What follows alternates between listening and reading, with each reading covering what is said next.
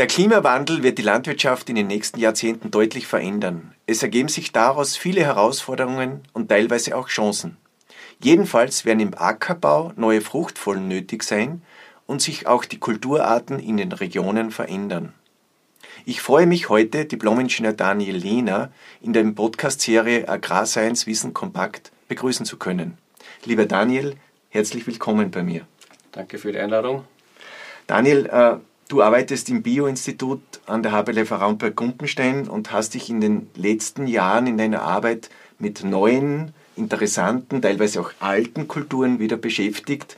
Äh, Daniel, welche Kulturen sind das speziell? Warum sind die für den Klimawandel oder die Anpassung an den Klimawandel relevant?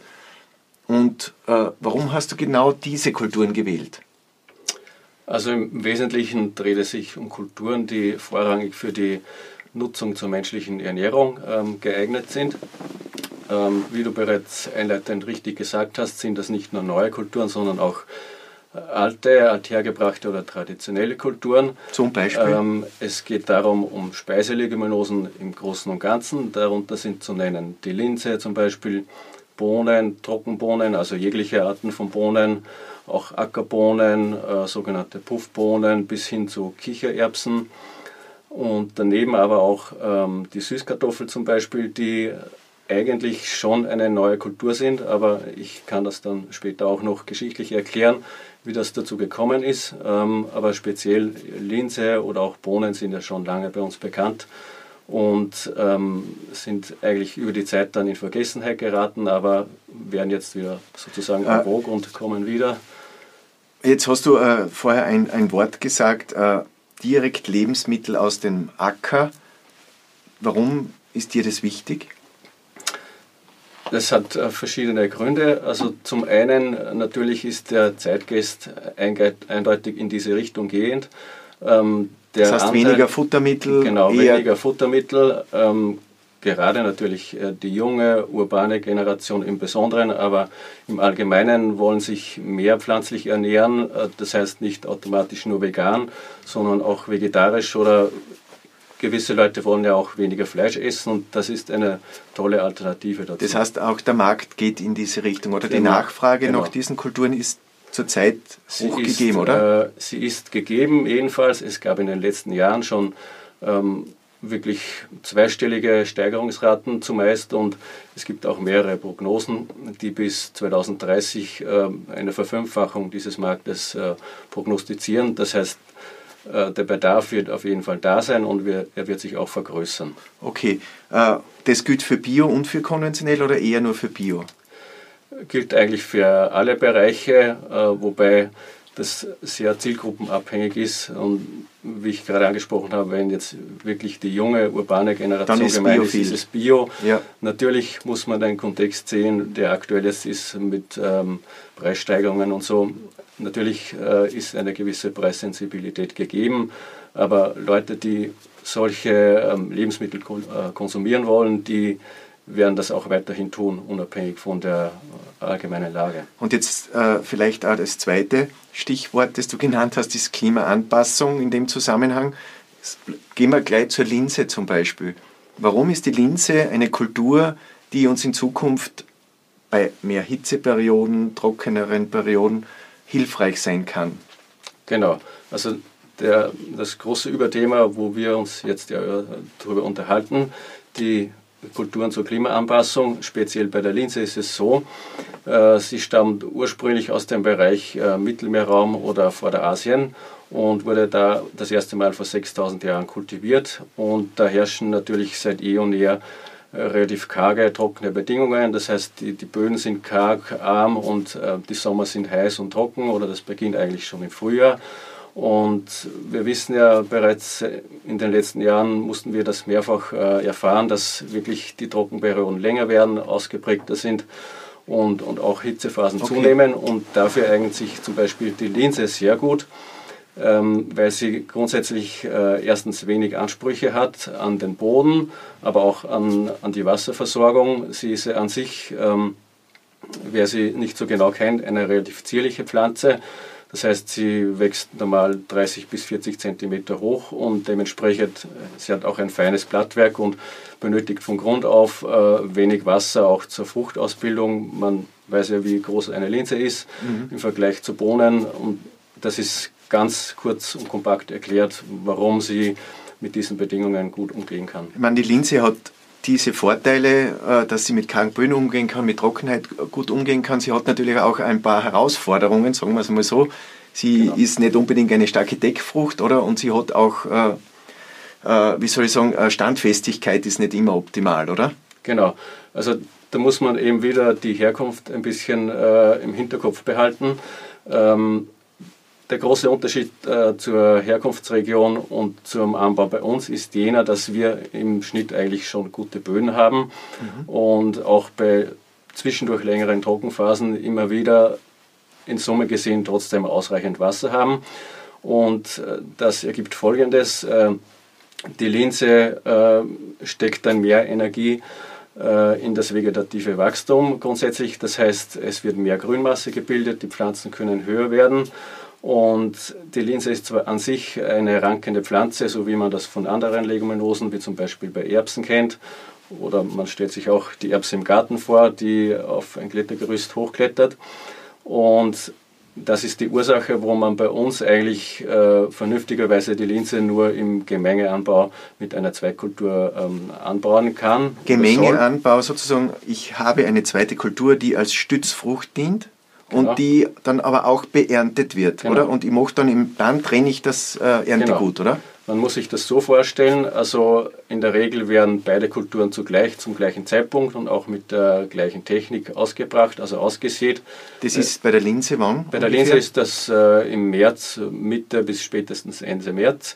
Und äh, es ist so, die Linse wird dann mit der normalen oder mit der Reinsaatstärke ausgesät und der Partner, also die Zweigkultur in reduzierter Saatstärke, die liegt in der Regel bei 25 bis 30 Prozent ungefähr. Es hat sich äh, herausgestellt oder am besten funktionieren äh, Getreidearten wie Gerste oder auch Hafer und Leindotter. Also diese zwei, drei Kulturen haben sich äh, als, als tolle Partner erwiesen. Die, nimmt man alle drei oder nimmt man entweder Leindotter oder entweder, Hafer oder Gerste? Entweder oder. Das heißt, die Linse mit Gerste, Linse mit Hafer, Linse mit Leindotter. Also es sind zwei und nicht äh, drei Kulturen.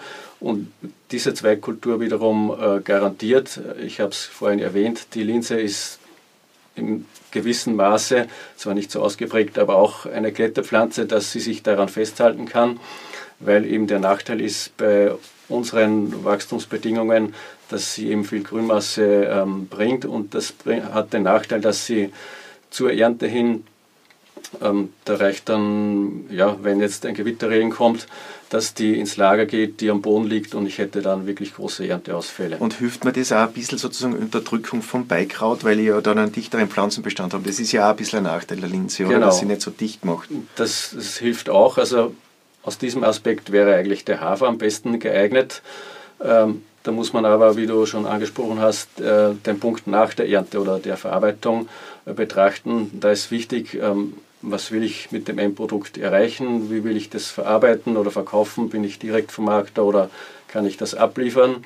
Ähm, der Markt benötigt beides, es ist beides gut gefragt und ja, es genau. wird getrennt, oder? Es wird äh, getrennt. Ich ernte dann und ich gehe über eine Reinigungsmaschine mit genau, unterschiedlicher. Genau. In der Ernte ist es so, äh, da gibt es auch wieder zwei verschiedene Annäherungen, je nach äh, Region. Wenn ich jetzt ja, Mitteleuropa oder Zentraleuropa anschaue, Österreich, Deutschland, wo ich zu Hause bin, entweder erntet man es direkt vom Feld mit dem Mähdrescher, also es kommt natürlich beides zur Ernte, und äh, die zweite Möglichkeit ist, äh, man macht einen sogenannten Schwartusch, weil eben die Gefahr ist, wenn äh, auch zur Ernte hin eine feuchte Periode herrscht, dann ist die Abreife gebremst oder wie gesagt. Schwartrusch muss man jetzt erklären. Das heißt, ich, ich, ich mähe, lasse das genau. liegen, bring's auf, der Schwart bleibt unbehandelt liegen, mhm. aber trocknet nach, oder? Genau. Wie lang? Das heißt, ja, man, kann verschiedene Geräte dazu, äh, dazu einsetzen, je nach Witterung. Auf jeden Fall ein, zwei, drei Tage sind meistens gut. Und das heißt, der Hafer und die Linse oder was ich halt habe, Leindotter genau. und Linse liegen jetzt dort. Am Schwad und werden dann vom Mähdrescher aufgenommen. Verspätet. Und dann, äh, dann habe ich natürlich in dem Tank beides drinnen und genau. dann gehe ich in eine Reinigungsmaschine. Beides ist drinnen und dann gibt es eigentlich äh, verschiedene Stufen, die äh, nötig sind. Zuerst einmal die Vorreinigung natürlich, wie es bei allen Truschfrüchten passiert. Und hinten nach äh, geordnet ist dann die sogenannte Selektion oder die Auftrennung die durch verschiedene technische Möglichkeiten passieren kann. Das ist auch einer der wesentlichen Punkte, den man äh, bei Anbau von solchen Gemenge- oder Mischkulturen bedenken muss. Ähm, Wie kriege ich es wieder auseinander? Habe ich die Technik oder habe ich jemand, äh, wo ich hingehen kann? Das ist auf jeden Fall sehr wichtig. Es gibt äh, begonnen von einfachen mechanischen Maßnahmen wie äh, sogenannte Trieur oder wo es halt durch Schwerkraft geht, eine Auftrennung bis hin zu äh, fotoelektronischen Methoden, also Farbauslese und so weiter. Diese Technik. Gibt es das in Österreich schon? Gibt es auf jeden Fall. Ähm, es gibt auch schon ja, bäuerliche Betriebe, äh, teilweise oder mittlere, mittelgroße Betriebe, die das anbieten. Ähm, die werden immer mehr. Momentan ja, muss man vielleicht äh, oder muss man sich wahrscheinlich ins Auto setzen und dahin fahren. Okay. Aber die ja. Technik gibt es und es ist auch so, dass die äh, verfügbare Technik günstiger wird. Also es wird wahrscheinlich in Zukunft auch ähm, leistbar sein, sich sowas zum Beispiel in Gemeinschaft anzuschauen. Jetzt die Linse, äh, dann wird sie getrocknet. Ist das auch notwendig dann noch? Ist normal nicht notwendig. Also wie gesagt, wenn man jetzt gerade den Schwartrusch nimmt, wo am Schwart vorgetrocknet wird, dann ist das eigentlich okay. nicht nötig. Mhm. Außer es ist wirklich ein sehr feuchter Sommer oder eine feuchte Erdperiode, dann könnte das nötig sein, aber im Normalfall nicht. Bevor wir jetzt zum Ertragsniveau ein bisschen gehen, möchte ich noch was fragen. Wie, wie baut man das am sinnvollsten in die Fruchtfolge ein? Gerade im Biobereich ist ja die Fruchtfolge ganz was Entscheidendes. Beikrautregulierung, genau. Bodenschonung. Äh, wie baust du das oder was empfiehlst du da? Also grundsätzlich muss man sagen, oder sind zwei Punkte zu beachten. Leguminosen sammeln ja Schickstoff. Die Linse ist da eher am unteren Ende zu nennen, weil sie einfach eine kleine zierliche Pflanze ist im Vergleich zur Sojabohne oder überhaupt Ackerbohne. Das ist das eine und das andere sind eben die Ansprüche, die eher gering sind. Das heißt, äh, man stellt sie eher am Schluss der Fruchtfolge, also nach äh, sogenannten Starkzehrern wie Getreide oder Mais, äh, eben hinten dran. Das ist der eine Punkt. Und der andere Punkt ist ähm, die Schläge oder das Feld an sich, wo ich das ähm, kultivieren will. Der Boden soll nicht zu dicht oder nicht zu schwer sein, sondern es werden eher leichtere Böden bevorzugt. Okay, und heißt es dann, wenn die im März ausgebracht wird, dass ich eine Winterkultur noch habe und die dann umbrich oder, oder wie gehe ich da Jetzt habe ich zum Beispiel als Vorfrucht äh, Getreide oder Mais, der ist ja, räumt ja relativ spät. Wie schaut das dann aus im Herbst?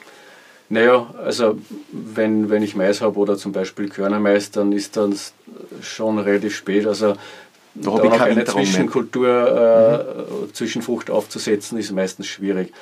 Und dadurch, dass die Linse ja im, im Korn relativ klein und fein ist, braucht man auch ein vernünftiges, sauberes Saatbett, das heißt, man wird wahrscheinlich äh, bei manchen Kulturen über den Flug nicht hinwegkommen. Okay, außer in der Trockenregion, vielleicht im genau, pannonischen genau, Bereich, oder? Im pannonischen Bereich, äh, ja, Niederösterreich, im östlichen Bereich und so weiter. Okay. Genau. Gut, und jetzt kommen wir vielleicht gleich zu den Erträgen, damit man da auch ein bisschen was mhm. mitnehmen kann. Äh, wo liegt man so im Gemengeanbau, sagen wir jetzt natürlich? Ja, man muss sagen, es ist relativ, die Variante oder die Streuung ist relativ groß äh, an möglichen Erträgen und hängt auch sehr stark von der jeweiligen Witterung ab. Also bei der Linse, ja, schlechte Erträge beginnen so bei 300, 400 Kilogramm pro Hektar und die können dann schon Richtung 800, 900 Kilo oder 1000 oder sogar drüber steigen in ganz guten Fällen von der Linse an sich. Und dann habe ich ja noch die zweite Kultur, die, die Partnerkultur wenn ich jetzt zum Beispiel Getreide, Gerste oder Hafer hernehme, dann sind das immer ein bis zwei Tonnen oder sogar über zwei Tonnen, mhm. ähm, die ich da dann letztendlich ernten kann. Und der Leindotter, wo liege ich da? Der Leindotter hat eher weniger Erträge, ähnlich wie die Linse. Ähm, er hat ja wirklich ein ganz, ganz kleines Korn und ja, aber er hat dann halt die Möglichkeit, dass man ihn zur Ölpressung verwenden kann. Also eher hochpreisig dann in den Verkehr bringt, oder? Zum Beispiel. Okay. Gut, zur Linse, ich meine, es gibt unterschiedliche Linsenarten. genau. Vielleicht das noch, in welche Richtung soll man da denken? Es gibt sehr viele unterschiedliche Typen. Also es gibt ja nicht die klassischen Sorten, wie man das kennt von Getreide oder Mais oder, oder Erdäpfel. Es gibt mehr diese Typen. Ähm, es gibt die sogenannte Berglinse oder die Tellerlinse. Das, die Namensentstehung ist oft ein bisschen äh, diffus, hat mit dem eigentlichen Typ nichts zu tun. Äh, das sind dann äh, braune oder eher grüne Typen. Ganz bekannt ist auch die grüne äh, Linse, die auch französische Linse genannt wird. Ähm, und dann gibt es darüber hinaus noch die sogenannte Beluga-Linse. Die ist etwas kleiner und rundlicher und schwarz, also im Vergleich oder analog zum Beluga-Kaviar, von daher stammt dann auch der Name, die auch kulinarisch bisschen ähm, einen Vorteil hat oder noch besser schmeckt. Mhm. Ähm, ja, da gibt es so zwei, drei, vier verschiedene Typen. Die ähm, ertragsmäßig sich auch ein bisschen unterscheiden, oder? Ein bisschen. Also in letzter Zeit hat sich bei unseren Versuchen gezeigt, dass zum Beispiel die Beluga-Linse relativ robust war und wirklich gute Erträge erreicht hat, obwohl okay. sie kleiner ist. Aber wie gesagt, am Teller ja, äh, kulinarisch ein bisschen einen Vorteil sogar hat. Okay. Okay. Jetzt verlassen wir vielleicht die Linse, gehen wir zu, zur nächsten Kultur, die im Eiweißbereich äh, noch beheimatet ist. Was, äh, du hast ein bisschen über Trockenbohne mhm. Äh, gearbeitet. Äh, was kannst du uns dazu sagen? Es ist ja so, wenn man über Speiseleguminosen spricht, ähm, wie du ganz zu Beginn in der Einleitung gesagt hast, äh, sind das ja eigentlich schon auch teilweise alte Kulturen. Und heute wird ja leider oft trotzdem die Sojabohne äh, als in der Forderung gestellt. Es gibt eben auch noch viele andere, auch die Trockenbohnen zum Beispiel, die ja grundsätzlich ähm, mit der Gartenbohne verwandt sind. Und man kann sich das so vorstellen, in Österreich sind das dann meistens die Fisolen, äh, die man im Garten hat und die grün geerntet werden. Im Gegensatz dazu ist die Trockenbohne eine, Drusch, genau, eine Druschfrucht, ja. die ausreift und geerntet wird. Sie sind eigentlich ja nicht nur in den vergangenen Jahrzehnten, sondern eigentlich Jahrhunderten schon immer kultiviert worden.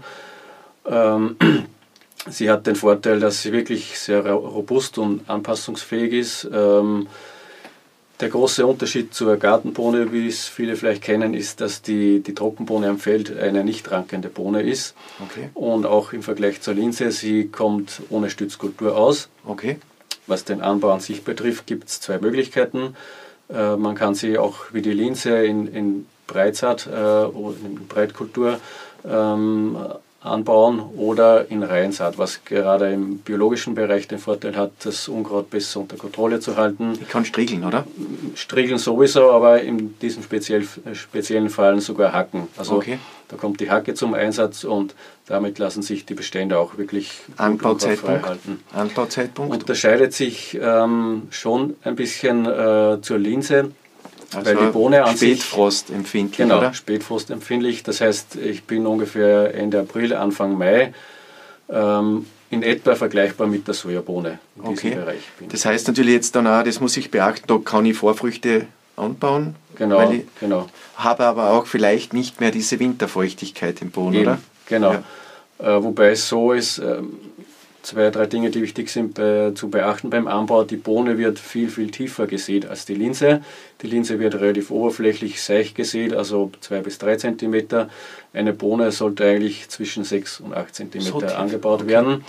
Ähm, das hat eben auch zwei Gründe oder ist im Wesentlichen auf die Keimung äh, beschränkt. Das heißt, erstens der Keimwasserbedarf ist relativ hoch, das Korn ist ja relativ groß und zum anderen, durch die unterirdische Keimung braucht sie auch äh, einen gewissen Widerstand, dass die, äh, der Keim dann an die Oberfläche tritt. Okay. Du hast das auch noch angesprochen, ähm, die Verfügbarkeit von Wasser im Boden zur, zum Aussaatzeitpunkt. Wenn ich jetzt wirklich vom Standort, von der Lage her oder auch von der Witterung ein in der Zwickmühle bin in einem Jahr, ich habe trockene Bedingungen, dann könnte man die, die Samen vorkeimen bis zu 24 Stunden oder quellen lassen. In Wasser und dann in Wasser, genau. Und okay. dann sofort ähm, anbauen und dann hat man auch einen Startvorteil sozusagen. Und obendrein kann man dann noch äh, eben einen Walzvorgang durchführen, damit man die wenige Feuchtigkeit noch ähm, mhm. konservieren kann. Okay. Äh, sonst Besonderheiten in der Kulturführung bei der Trockenbohne? Äh, Wie bei vielen Leguminosen, ähm, Sie arbeiten ja mit Knöllchenbakterien, ist eine Impfung auch ein Thema. Braucht es das bei den Linsen? Äh, Gibt es auch äh, Impfmittel, kann einen Vorteil bringen. Das bedeutet, ähm, dass man im Prinzip äh, jene Bakterienstämme aus, mit ausbringt bei genau, der Saat genau. schon, oder? Mhm. Äh, damit sich die Knöllchenbakterien Richtig. für diese Art der Pflanze vorhanden sind, entwickeln können. Genau. Okay. Da ist auch ganz wichtig zum Prozedere zu sagen, ähm, dass diese Bakterien sehr UV-empfindlich sind. Okay. Das heißt, das Anmischen oder das Einmischen der, dieses Substrats, meistens sind das so trockene Substrate, manchmal auch äh, äh, angefeuchtete Substrate, muss jedenfalls unter Dach oder nicht unter freiem Sonnenlicht geschehen. Und anschließend sofort muss die, äh, das Saatgut in die Sämaschine kommen und möglichst bald in den Boden, damit das wirklich auch überlebt sozusagen die Beimpfung überlebt und die genau, Bakterien genau, überleben und, und dann kann. arbeiten können. Okay, äh, beimpfen also äh, Pflanzenschutz oder, oder Pflanzenschutz äh, grundsätzlich wenig möglich. Wie gesagt, das, im Grunde genommen sind die bis jetzt erwähnten Kulturen alle sehr gut biotauglich. Äh, das heißt aber auch im konventionellen Bereich, wenn ich eine Hacke zur Verfügung habe, ähm, kommt man da wirklich gut zurecht äh, und, kann die als Hackkultur führen. Ähm, wie gesagt, wir haben eben in unseren Versuchen auch festgestellt, eine Breitsaat und eine Reihensaat, also schmale und weite Reihenabstände. Es gab keine signifikanten Unterschiede mit der Aussage eben, dass gerade Biobetriebe oder, oder auch konventionelle, die keine Herbizide einsetzen wollen, äh, einfach die Breitsaat nehmen, also Entschuldige, die Reihensaat und dann die Hacke einsetzen. Okay. Äh, wann räumen diese Kulturen? Jetzt bei der Linse haben wir das gar nicht angesprochen. Wann, wann drescht man in etwa? Ist auch relativ unterschiedlich. Also die Linse wird ja früher angebaut und wird dann meistens im Juli gedroschen oder geerntet. Okay. Wobei hier ähm, die Gerste den Vorteil hat, dass sie wirklich sehr, sehr gut äh, zum Erntezeitpunkt der Linse passt. Der mhm. Hafer kann etwas später sein, aber äh, im Grunde genommen passt das auch gut zusammen. Bei den Trockenbohnen ist das mehr sortenabhängig, da gibt es ja verschiedene Sorten und Typen.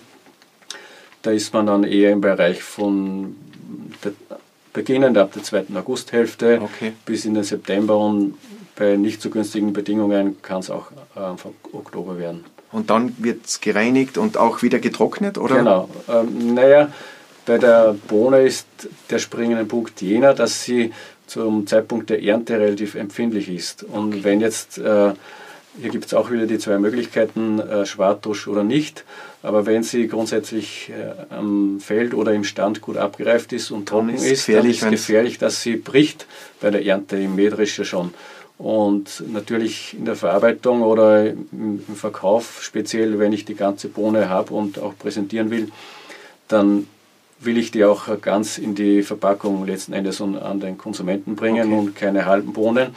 Das heißt, ähm, zur Ernte ist zu beachten, eventuell äh, nicht zu spät zu sein, oder? Auch das oder eher Morgen- oder Abendstunden zu nutzen, wo die Pflanze ein bisschen feucht ist und, und wirklich auch die Einstellungen am Mähdrescher sind sehr wichtig, hier behutsam vorzugehen. Ähm, niedrige Trommeldrehzahl, nicht zu viel äh, äh, Drehzahl im Gebläse, also in der, in der Reinigung im Mähdrescher. Und letzten Endes ist dann auch das Abladen ein, ein springender Punkt, wenn, ich, wenn das aus dem Abtankrohr kommt und in den Anhänger oder sonst wo reinfällt, dass die Fallhöhe nicht zu groß ist und okay. einfach kein Aufplatzen äh, hier Okay. Äh, Abreife, ist die relativ einheitlich auf einer Pflanze oder gibt es da die unteren Bereiche, dass die noch grün sind und oben sind sie schon reif? Ja, du sprichst einen sehr interessanten Punkt an. Ähm, gerade also so Leguminosen äh, oder Speiseleguminosen haben oder zeichnen sich durch indeterminiertes Wachstum aus. Und das bedeutet, im schlechteren Fall kann die Pflanze oben schon reif sein und in unteren Etagen noch blühen. Das hängt dann eh auch sehr stark vom Standort und, und der jeweiligen Wasserversorgung ab.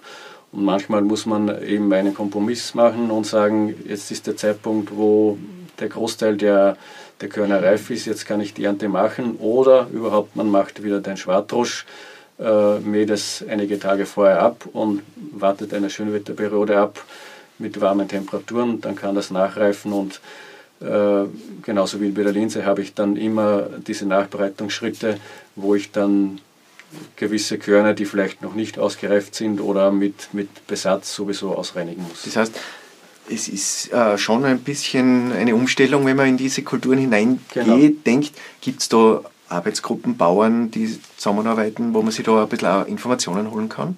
Es ist mittlerweile oder ja, bis dato noch vieles auf äh, Eigeninitiative. Solche Ideen entwickeln sich erst. Ähm, das muss auch noch mehr in die Masse oder in die Breite gehen. Äh, momentan sind das eher noch Pioniere, aber es entwickelt sich. Also es ist auch, da sieht man wieder, wie wichtig auch Forschung im Hintergrund ist, dass genau. man diese Prozesse gut begleitet und aufbereitet. Äh, zu den Leguminosen gibt es sonst noch etwas, äh, wo du sagst, okay, das ist auch noch äh, interessant, wenn es trockener wird in Zukunft? Hier kommt im Besonderen die Kichererbse ins Spiel, wobei es so ist, äh, sie ist von diesen bisher genannten Kulturen im Leguminosenbereich jene, die von der Witterung am stärksten abhängig ist. Und gerade ist hier der äh, Zeitpunkt der Abreife sehr entscheidend, zwar auch bei der Linse zum Beispiel, bei der Bohne auch, aber nicht so stark, aber im Wesentlichen bei der Kirche. Was meinst du damit? Es muss dann trocken sein es oder es darf auf jeden nicht Fall trocken sein und damit sie abreift, damit genau, sie überhaupt nicht nur das, sondern auch ähm, der Befall mit Krankheiten, insbesondere Pilzkrankheiten, okay. können da auftreten, ist äh, sehr entscheidend und das ist dann oft der springende Punkt, wenn man jetzt aus dem Trockengebiet herausgeht, also von Ostösterreich nach Westen gehend, dann ist, ist es halt so, man muss, äh, muss das bedenken, es können auch Jahre dabei sein, äh, wo das einmal nicht so gut funktioniert oder vielleicht einmal gar nicht funktioniert, okay. wenn es sehr feucht ist. Wo, wo, in welchem Zeitraum erntet man die äh, Kichererbse ungefähr? Die Kichererbsen werden auch so Richtung Ende August circa geerntet. Das heißt, da bräuchte man Schönwetterperioden? Genau. Ja, das weiß man natürlich nicht, aber man kann sich ein bisschen anschauen, wie es in einer Region war in den letzten Jahren und dann kann man das Risiko auch ein bisschen abschätzen, genau, oder? Genau. Okay. Wie schaut es äh, bei der Kichererbse aus mit Standfestigkeit oder so? Die Kichererbse ist. Wird die in Gemenge angebaut? Nein. Nein, die wird in Reinkultur angebaut. Sie ist sehr vielfältig, was die Typen gibt. Ähm, ein paar Worte dazu vielleicht. Es gibt grundsätzlich drei Korntypen sozusagen. Ähm, den Konsumenten, äh, meistens sind die, die Weißen bekannt, die werden auch äh, Kabuli-Typen genannt die in Europa oder Südeuropa bekannt sind. Dann gibt es ähm, die Gulabi-Typen, die, die, zeichnen sich durch schwarzes Korn aus, das ein bisschen kleiner ist. Die kommen vorwiegend aus Indien. Und dann gibt es noch eine dritte Art, äh, der nennt sich Desi-Typ. Das ist so eine Mischform, die sind bräunlich. Äh, das ist das eine. Und das andere ist die Pflanze an sich. Die Wuchstypen sind sehr unterschiedlich. Es gibt äh, aufrechte, also großwachsende, hochwachsende. Ähm, verzweigte, buschige, niedere. Mhm. Da gibt es sehr verschiedene Typen. Aber grundsätzlich, wie gesagt, werden sie ohne Stützkultur angebaut und haben auch ganz gute. Und was ist deine Erfahrung zu den Typen? Äh, welche empfiehlst du aus, de, aus dem Bauch heraus sozusagen? Wo glaubst du, das höchste Potenzial unter unseren Klimabedingungen? Aus dem Bauch heraus würde ich eher aufrechte Typen nehmen, wobei ich dazu sagen muss, wir sind jetzt gerade mittendrin in den Versuchen, wirklich geeignete Sorten für unser äh, Gebiet in Österreich und rundherum zu finden. Und entgegen des äh, Bauchgefühls hat sich eigentlich äh, bis dato zum Beispiel ein Typ, der eher ein bisschen niederer und buschiger ist, herausgestellt, dass er eher tauglich wäre. Aber da braucht es wirklich ein paar Jahre an Erfahrung und wir setzen die Versuche noch fort, damit man hier gute, gute Empfehlungen okay. abgeben kann. Äh, ertragsmäßig, wo liege ich da? Äh, wir haben es bei der Trockenbohne, haben wir es vorher auch nicht erwähnt. Haben wir, wo liegen haben wir so? nicht angesprochen. Bei der Trockenbohne ist man um einiges höher als bei der Linse. Ähm, Reinkultur natürlich auch. Im Reinkultur. Also nicht sehr ertragreiche Sorten beginnen unter 1000 Kilo pro Hektar.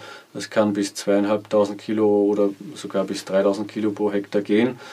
Und man muss auch sagen, also auch betreffend die Linse und die Trockenbohne, man kann sie dann schon äh, pro Kilo um, um einen guten Preis äh, verkaufen sozusagen. Also auch der wirtschaftliche Aspekt spielt eine Rolle.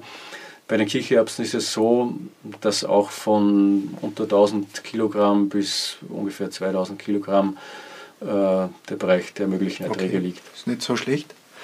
Wie liegt es, wo liegen wir bei Sojabohnen im Biobereich zum Beispiel, ertragsmäßig? Sojabohnen sind auch natürlich witterungsabhängig, aber können drei, vier Tonnen erreichen, eher mehr als die bis jetzt okay. besprochenen Leguminosen. Okay. Mit dem Unterschied, dass sie bis dato, also die Sojabohne, natürlich vorwiegend zur Verfütterung eingesetzt wird. Und ja, also Speiseleguminosen haben eher etwas niedrigere Erträge, aber dafür höhere Preise. Höhere Wertschöpfungen. Okay, okay. Gehen wir vielleicht jetzt, da, verlassen wir die Leguminosen ein bisschen oder gibt es noch irgendeine interessante Geschichte, über die du uns noch mitgeben willst bei den Leguminosen? Es gibt also noch viele Arten, die interessant sind, aber die, die wir jetzt behandelt haben, sind wirklich speziell äh, tauglich für äh, wärmere oder heißere und trockenere Bedingungen. daneben gibt es auch noch die Lupine zum Beispiel, die aber äh, hohe Ansprüche an den Standort stellt, äh, sprich pH-Wert und so weiter. Ähm, dann gibt es auch noch Puffbohnen und so weiter, aber ich würde gerne auch zum nächsten Thema dann übergehen. Ja, dass wir zu den Süßkartoffeln genau. etwas sprechen, weil ihr habt äh, Versuche jetzt über mehrere Jahre mit Süßkartoffeln. Da gibt es ja unterschiedlichste Typen mhm. und Sorten. Äh, und es ist eine sehr interessante Kultur, vielleicht die aber ganz anders gedacht. Es ist eigentlich keine Kartoffel. Vielleicht fangen wir dort einmal genau. an, oder? Also vielleicht einmal zur Einleitung. Wir bewegen uns jetzt ganz woanders hin. Die Süßkartoffel kommt äh, zum einen aus Südamerika, äh, eine der wenigen Gemeinsamkeiten mit der Kartoffel. Und was sie auch gemeinsam haben, sie sind tatsächlich äh, zum ersten Mal vor 400 Jahren nach Österreich gekommen, gemeinsam und wurden auch äh, in einem äh, Stift damals zum ersten Mal kultiviert. Nur war es so, dass dann eigentlich die Süßkartoffel in Vergessenheit geraten ist und die Kartoffel dann mit den Jahren und Jahrzehnten äh, schon einen großen Stellenwert erreicht hat, wobei es bei der Kartoffel auch so ist, dass sie ursprünglich als Zierpflanze eigentlich importiert wurde. Sie hat eine schöne Blüte. Das gleiche ist auch bei der Süßkartoffel. Und ja, hier hören eigentlich die Gemeinsamkeiten auf. Die Süßkartoffel ist eine Winde, eine tropische Winde, eine sogenannte Prunkwinde. Also ist keine Solanaceae, sondern ein sogenanntes Nachtschattengewächs, genau wie die Kartoffel ist, genauso wie die Tomate. Sondern, also sie sind, unterscheiden sich völlig. Also, und auch im Anbau, ähm, genauso die genutzte Frucht bei der Kartoffel ist die die Knolle ja eine Sprosknolle und bei der Süßkartoffel ist sie eine verdickte Wurzel. Okay. Das, das sind schon mal die wesentlichen Unterschiede und auch jetzt, wenn ich als Betrieb oder als Kultur sie betrachte, äh, beginnt das im Anbau schon. Also wie es läuft es? Wann sind wir da jahreszeitlich und wie geht man das? Habe ich da ein Korn oder eine Pflanze oder wie geht das? Also das ist völlig anders, völlig neu. Man bewegt sich hier schon etwas in Richtung Gemüsebereich oder man tangiert das schon ein bisschen, kann man sagen. Ähm, es werden hier im besten Falle Jungpflanzen gepflanzt. Man kann das auch über Ableger machen, aber das ist sehr arbeitsaufwendig und ist nicht so von Erfolg gekrönt. Das heißt, man kauft sich als Bauer, Bäuerin äh, Jungpflanzen. In welchem Jahreszeit sind wir da? Genau, also man, man kauft sich Jungpflanzen äh, im Mai üblicherweise. Man muss bedenken, also der Hintergrund, sie ist eine tropische Pflanze, die Süßkartoffel. Sie mag es wirklich warm. Was sie überhaupt nicht äh, leiden kann, ist Frost. Das heißt, frühestens nach den Eisheiligen ist der, der Anbau oder der Aussetzzeitpunkt zu wählen. Das kann ein, bis Ende Mai oder auch Anfang Juni gehen, je nach äh, Höhenlage. Ähm, wie gesagt, ja, Ende Mai bis Anfang Juni werden die Pflanzen gesetzt. Die Jungpflanzen. Die, ich kaufe mir die Jungpflanzen. Wo kaufe ich die Jungpflanzen?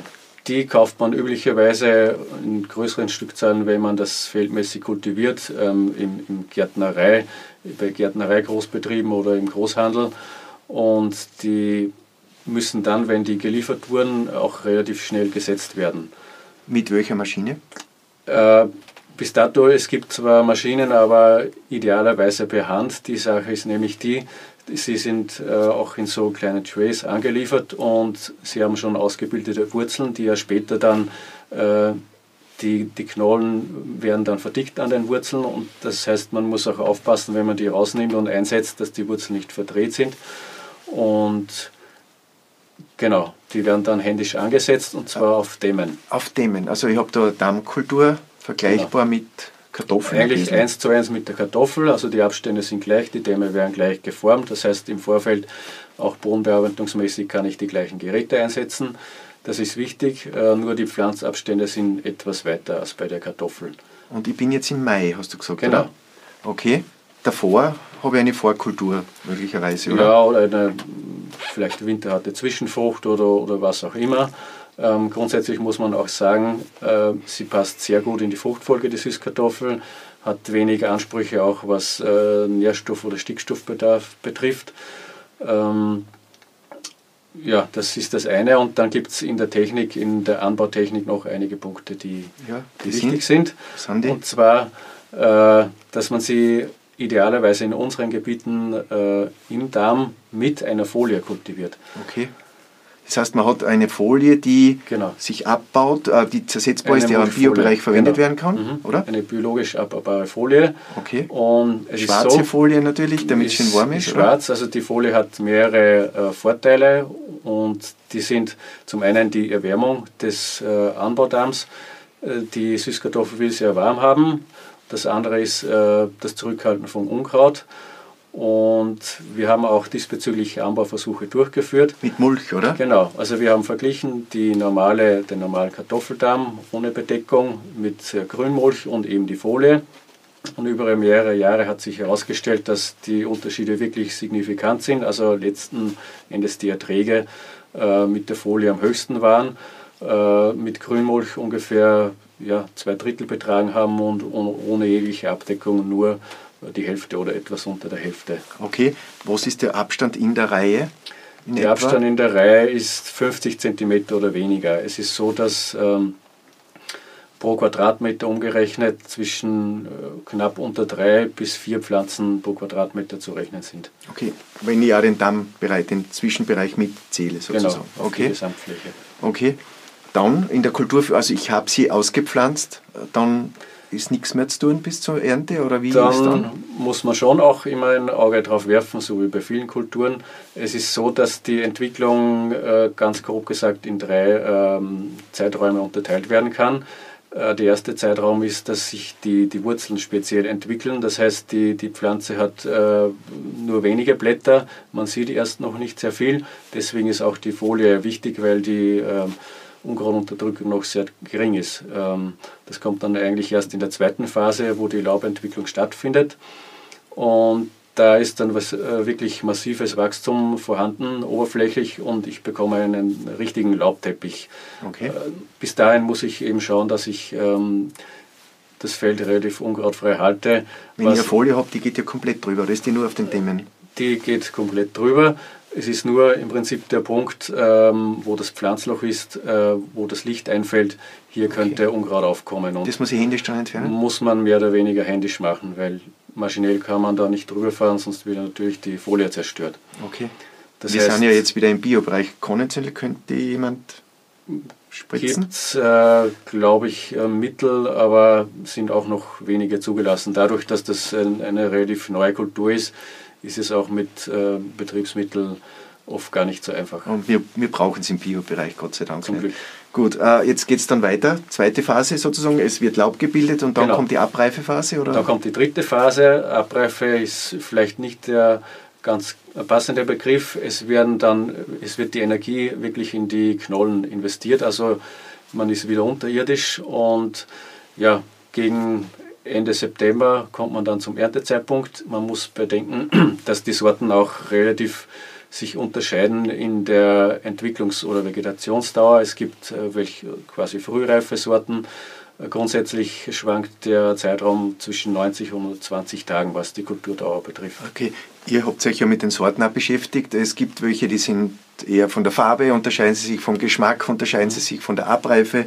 Das heißt, da gibt es viele Informationen bei dir vor Ort sozusagen, äh, wo Forschungsergebnisse vorliegen. Also da, das können wir wahrscheinlich alles heute nicht durchgehen, aber äh, prinzipiell äh, bei den Sorten, wo sagst du, in welche Richtung soll man denken? Und wir dürfen eins nicht vergessen, es geht dann die Ernte, das ist noch ein wichtiger Punkt, oder? Ernte und Behandlung danach. Genau, genau. Also was die Sorten betrifft, äh, grundsätzlich sind ja die Orangentypen, die mit dem orangen äh, Fruchtfleisch äh, bekannt und auch am beliebtesten. Wobei es so ist, man muss äh, dazu sagen, dass gerade was die Erträge äh, betrifft, äh, Sorten mit weißem Fruchtfleisch noch bessere Erträge liefern. Das ist dann eben die Frage, was, welches Gericht will ich damit ähm, machen, ist, spielt die Farbe eine Rolle oder nicht. Äh, Geschmack? Geschmack. Je mehr, umso schlechter? Oder? Du meinst den Ertrag jetzt, oder? Nein, der, der, Geschmack. Also je mehr Ertrag, umso ist das eine negative, korreliert das negativ? Äh, eigentlich, eigentlich nicht. Ähm, okay. Es ist so, also wie gesagt, die, die Orangen sind die bekannten, die haben auch einen guten, universellen Geschmack. Die Weißen vielleicht ein bisschen weniger Geschmack, ähm, aber natürlich genauso süß, kann man eher zu Suppen und so weiter verarbeiten und haben eben etwas mehr Ertragspotenzial, sind etwas unempfindlicher. Und darüber hinaus gibt es dann noch bunte Sorten, die vorwiegend äh, violett sind. Die sind dann wirklich im Geschmack oft sehr ausgeprägt, aber andererseits auch im Ertrag eher mhm. äh, hinten und auch was die Knollengröße betrifft. Bevor wir zur Ernte noch kommen, muss, muss ich dazu sagen, dass, äh, dass sich die Knolle dann eben sortenmäßig sehr stark unterscheidet. Äh, die Violetten zum Beispiel sind eher länglicher, haben nicht die Größe und grundsätzlich ähm, will der Konsument ja eine bestimmte Größe haben oder eine bestimmte Größencharge. Da gibt es ein, ein, eine Klassifizierung, wo das eingeteilt wird.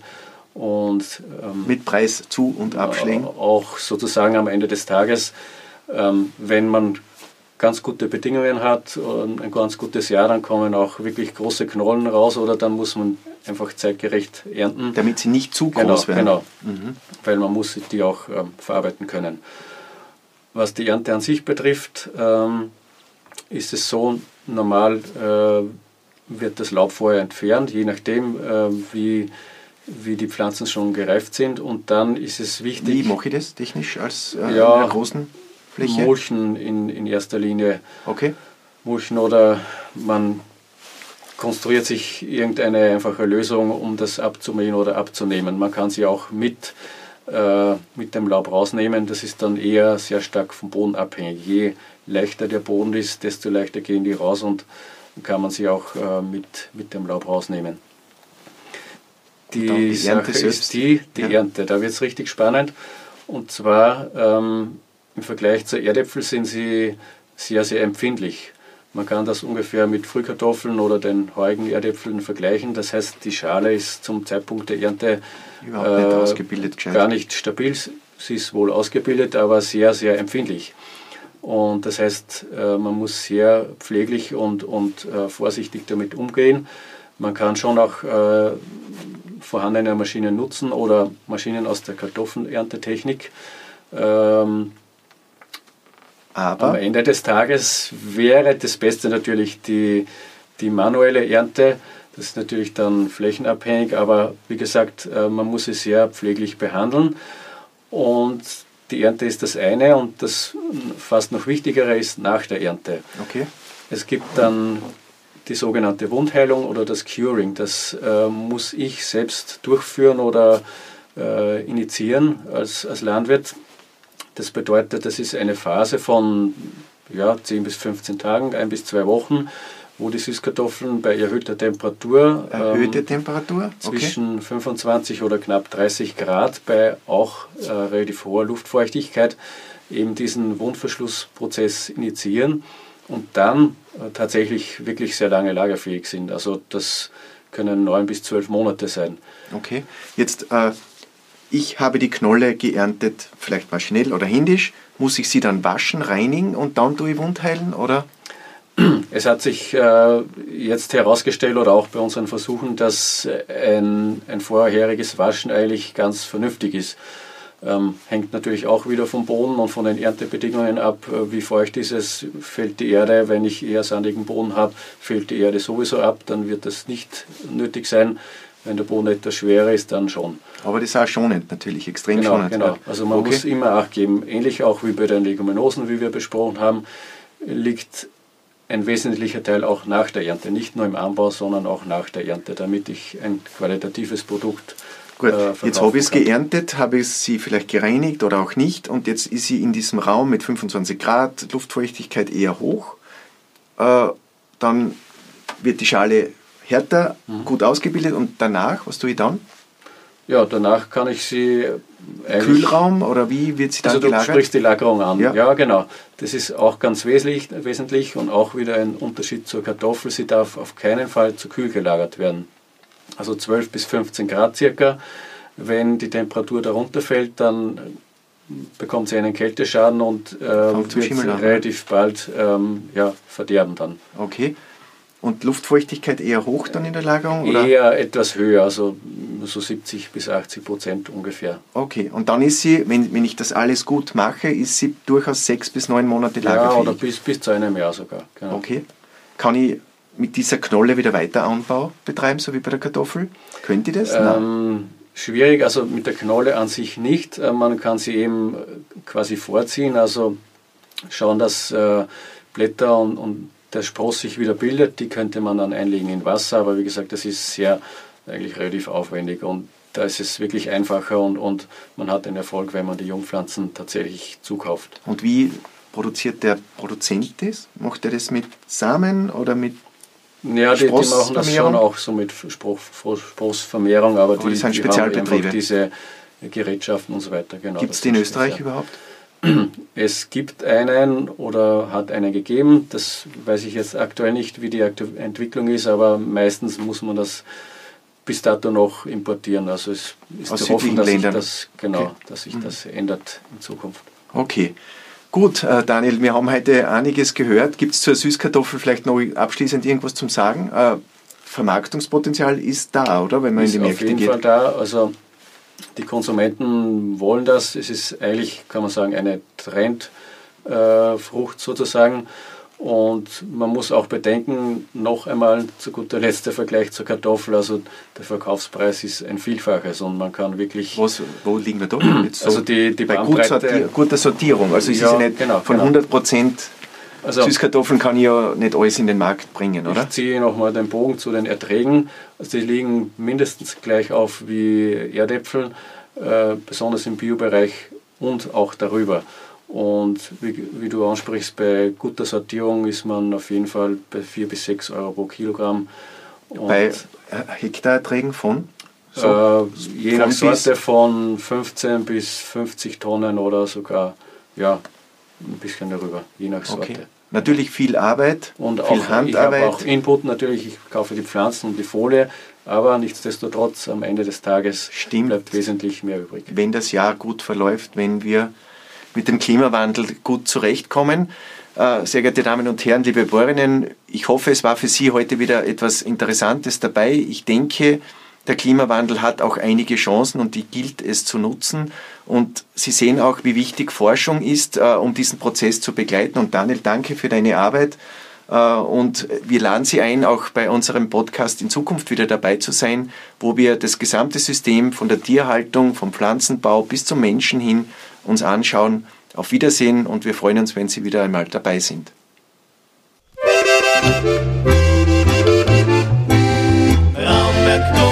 Stein.